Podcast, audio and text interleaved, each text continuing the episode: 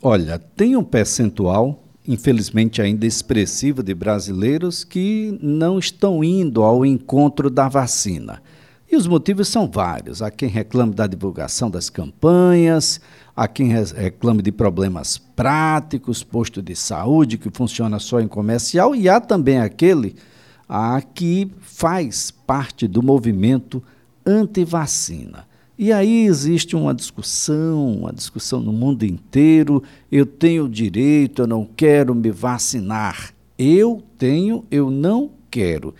Esse meu direito, ele se amplia quando eu falo sobre o meu filho, a minha filha, aquele que depende de mim para chegar até o posto de vacinação, aqueles que estão, por exemplo, nessa faixa etária a que se referia a matéria falando que São Paulo vai começar a imunização de crianças de 5 a 11 anos já neste sábado.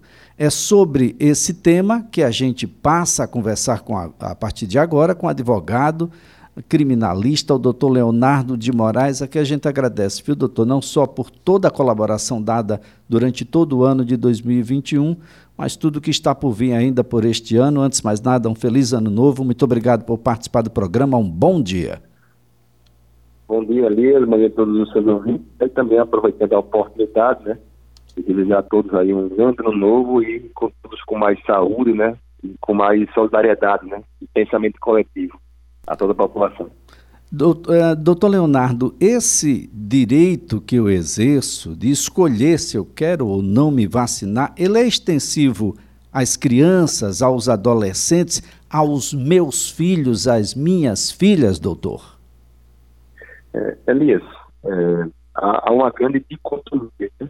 As pessoas, de modo geral, elas falam que a minha vontade particular em não vacinar é um direito e que deve ser pelas outras pessoas respeitado. Né? De modo geral, as pessoas falam isso. Não todas, mas uma parte das pessoas falam isso. Essa frase ela passa por um engano muito forte e gera consequências muito fortes também. Primeiro que a não vacinação, ela não só prejudica aquela pessoa que eventualmente pensa em não se vacinar, mas o fato de não se vacinar leva como consequência a exposição a outras pessoas. Então, perceba que o risco não é individual, o risco sim é coletivo. Então, essa dicotomia entre o público e o privado, entre o direito individual e o coletivo, ela não existe. O coletivo, nesse caso, vai sim prevalecer, tendo a vacinação obrigatória, qualquer pessoa está sim obrigada, de gerar algumas consequências, de se vacinar. Então, para ficar bem claro, essa dicotomia não existe e o coletivo vai sempre prevalecer em relação ao individual.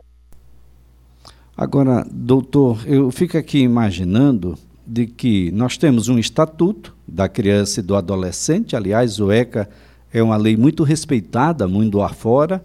Nós temos uma legislação que institui, ou seja, é uma lei que institui o Programa Nacional de Imunização e essa legislação ela afirma ser obrigatória a vacinação nos casos de crianças que estejam recomendadas essas vacinações por meio das autoridades sanitárias.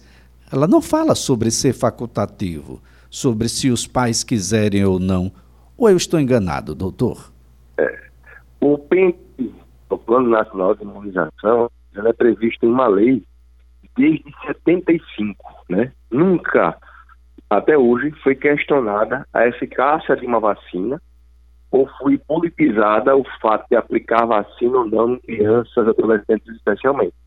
Hoje está acontecendo, né, por, por razões que a, gente já, que a gente já conhece, e a gente deve, claro, se pautar pela ciência, né? Está vendo a obrigatoriedade da aplicação da vacina, ela vai ser, então, Dias, aplicada, né?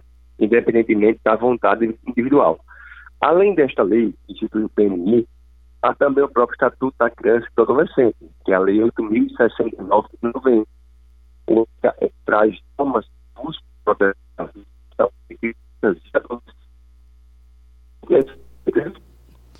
a gente vai tentar aqui a, a fazer uma reconexão com o doutor Leonardo de Moraes. A nossa dúvida e que a gente está tentando aqui dar um pouco mais de luz a ela é o seguinte: você é adulto, ah, você já está na sua maioridade. e tenta exercer o seu direito de, bom, se vacinar ou não se vacinar. E aí é uma discussão maior, né? Eu não me vacino, mas aí tem reprimendas sociais, etc. Mas e os seus filhos? Aqueles que são menores, filho ou filha, que está nessa faixa etária, por exemplo, para a gente ser mais prático, de 5 a 11 anos. Existe uma lei que instituiu é, esse, esse plano, aqui, aqui a gente já está, inclusive, a, bastante a, associado a ele, que é o Programa Nacional de Imunizações. Esse programa ele foi instituído por uma lei de 1975, a Lei 6.259, e ele prevê uma série de vacinas. Essas vacinas garantem a saúde e bem-estar de crianças sobre doenças que não têm medicação. A gente não tem medicação para essas doenças. Cito: procura um remédio para rubéola, não tem. Procura um remédio para sarampo, não tem. Procura um remédio para meningite, não tem. Procura um remédio para outras doenças que aí se encontram acompanhadas pelo programa de imunização, pelo programa de vacinas, e você vai perceber de que não tem remédios. O remédio que a gente tem, na verdade, são as vacinas, que garantem, através da imunização, a, do fortalecimento aí do sistema imunológico, uma, uma parede aí para que a gente tenha ou reflexos bem pequenos ou não tenha reflexos, sequer pegue a doença. E isso tudo passou a ser alvo de discussão. A própria Constituição brasileira fala em prioridade absoluta, talvez seja a única oportunidade em que a nossa Carta Magna fale em absoluta prioridade quando ela se refere às crianças. Eu posso, na condição de pai ou de mãe, vulnerabilizar a saúde do meu filho, eu posso simplesmente dizer: eu não tomo vacina e os meus filhos não tomam também. Não há absolutamente nenhuma reprimenda legal acerca dessa atitude. Doutor Leonardo de Moraes já está de volta conosco, pois não, doutor? É, boa tarde. E ele,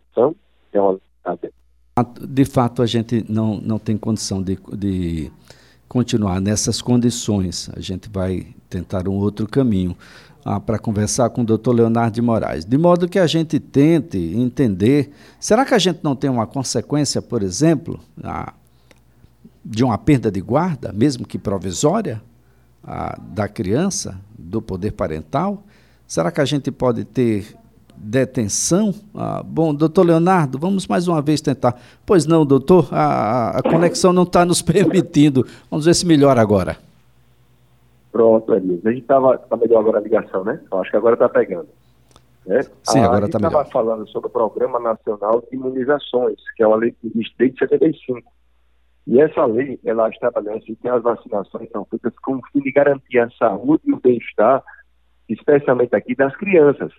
E além disso, também tem o próprio texto constitucional, que, como você mesmo disse, estabelece uma absoluta prioridade da vida e a saúde em relação a crianças e adolescentes. Então, não existe opção para a pessoa dizer, eu não vou vacinar o meu filho, criança ou adolescente. Quando a vacinação é obrigatória, ela é uma imposição do poder público, e as pessoas não têm a opção de não se vacinarem. E, aliás, várias são as consequências que podem ser geradas para a pessoa que eventualmente não quis vacinar, né? Se a vacinação ela é eventualmente obrigatória, as pessoas podem, por exemplo, até perder, perder vagas nas escolas e também em creches. E por que eu digo isso? As escolas, creches também, claro, partindo para o mundo mais adulto das universidades, elas têm a autonomia de exigir ou não cartão de vacinação, e lá tem a vacinação da Covid, ou então uma outra uma outra vacinação que se refere a outra doença. Caso o cartão de vacinação não esteja previsto, não esteja completo com aquela exigência que a escola ou creche exige, a pessoa não vai poder frequentar as aulas. Então, é uma consequência importante. É possível também, Alice, para a não vacinação obrigatória de crianças e adolescentes, que haja a imposição de uma multa. E há casos, e claro, mais extremos, em que existe até a perda da guarda da criança ou adolescente ante a exposição causada para o pai ou mãe que não queira vacinar seu filho, cuja vacinação tenha sido obrigatória. Agora, doutor Leonardo, isso pode chegar até mesmo uma perda provisória da guarda, de poder parental ou até mesmo detenção, caso se chegue à conclusão de que essa criança que poderia estar protegida teve um caso agravado, por exemplo, quem sabe até chegando a óbito mesmo? Isso aí, é possível sim, né? Primeiro, o próprio Estatuto da Criança e do Adolescente, ele fala que é possível, quando houver a não vacinação obrigatória para a criança ou adolescente, que haja essa perda provisória da guarda do menor ou então do próprio poder parental. Então, se alguém não vacinar o seu filho por questões ideológicas ou por qualquer outro motivo, venha perder provisoriamente a guarda do seu filho, né? Perceba que é uma consequência muito grave que pode sim acontecer caso não haja vacinação. Claro, há um procedimento para isso, uma provocação do Conselho Tutelar, e claro, após, ao final, é possível que a guarda então seja determinada pelo Poder Judiciário. Há também a disso, como eu falei, a multa em dinheiro, ela pode então ser aplicada, né? Ela pode ser imposta pelo próprio poder público. E por fim, Elias, existe é, no próprio Estatuto da Criança e Adolescente a figura dos maus tratos. O fato de você expor uma criança ou adolescente a risco é, é um comportamento que é tipificado pela própria lei penal, cuja pena poderá chegar até dois anos. Então perceba que existem consequências mais variados ramos para o direito de família, perda do poder familiar, para o direito administrativo, como a não frequência em escolas ou creches, quando se exige o cartão de vacinação, e também ali do ponto de vista penal, pela figura do crime de maus tratos. Definitivamente ali não há opção entre não vacinar e vacinar criança ou adolescente quando a vacinação é obrigatória. Agora, doutor Leonardo, ah, claro, maus tratos, negligência, há quem tente associar a sua atitude à liberdade religiosa. Isso seria um argumento plausível ah, para não se vacinar e não ser alcançado pelas leis? Elias, para a vacinação não existe escusa de consciência, né? As pessoas muitas vezes dizem que não fazem, não fazem anteriormente a discussão famosa sobre a transfusão de sangue, né? É, e a discussão é um pouco parecida em relação à criança e adolescente. Está claro que a pessoa que está é, em condição de vacinação obrigatória, ela não tem a opção aí de não se vacinar. Essa opção ela não existe. Elias, só partindo para um outro plano, é, Bom, ah, infelizmente aí a gente não está conseguindo ah, levar ah, essa conversa adiante nessas condições com o Dr. Leonardo de Moraes. O tema é de extrema relevância. Eu trago aqui alguns dos motivos, alguns dos aspectos, como liberdade religiosa, ah, e é importante de que a gente possa destacar de que nós estamos falando não sobre adultos, que podem invocar uma série de questões para se vacinar ou não se vacinar. Nós estamos falando sobre crianças, aquelas que, quando o adulto falha na sua proteção, o Estado está obrigado a agir em sua proteção, mesmo contrariando ao crenças e outros argumentos dos adultos, porque a criança ainda não tem, e principalmente nessa faixa etária, dos 5 aos 11 anos de idade, ainda não tem a garantia a constitucional de decidir por si só aquilo que deve ou não deve fazer da sua vida. Daí o Estado né, entrando na discussão e garantindo de que essa criança ah, tem as suas condições ah, de vida e de vida plena, ah, absolutamente plena, do ponto de vista da saúde, da continuidade da vida, o Estado tendo que garanti-la, mesmo que para isso contrariando alguns aspectos, algumas crenças, algumas condições impostas pelos pais. E, claro, uma vez que você não vacina aquela criança, você impõe responsabilidades a você. Essa criança pode vir a se contaminar, a adoecer, e isso pode ser considerado não só negligência, mas considerado também maus tratos, como já bem colocou aqui o doutor Leonardo de Moraes. Então é preciso muita serenidade, muita tranquilidade, bom senso, razoabilidade para entender que nós temos algumas leis, e essas leis elas estão muito claras, o Estatuto da Criança e do Adolescente, a Lei 8069 de 1990, que estabelece normas que protegem o direito à vida e à saúde de crianças e adolescentes. Ah, essas regras têm punições aos pais que não imunizarem os seus filhos, de acordo com o calendário estabelecido pelo Ministério da Saúde. Nós temos uma legislação que afirma ser obrigatória a vacinação das crianças nos casos recomendados pelas autoridades sanitárias e tem recomendação da Anvisa. E, além disso, nós temos o Programa Nacional de Imunizações, o PNI, que é instituído por lei, a Lei 6.259 de 75, que prevê diversas vacinas que garantem a saúde e o bem-estar dessas crianças.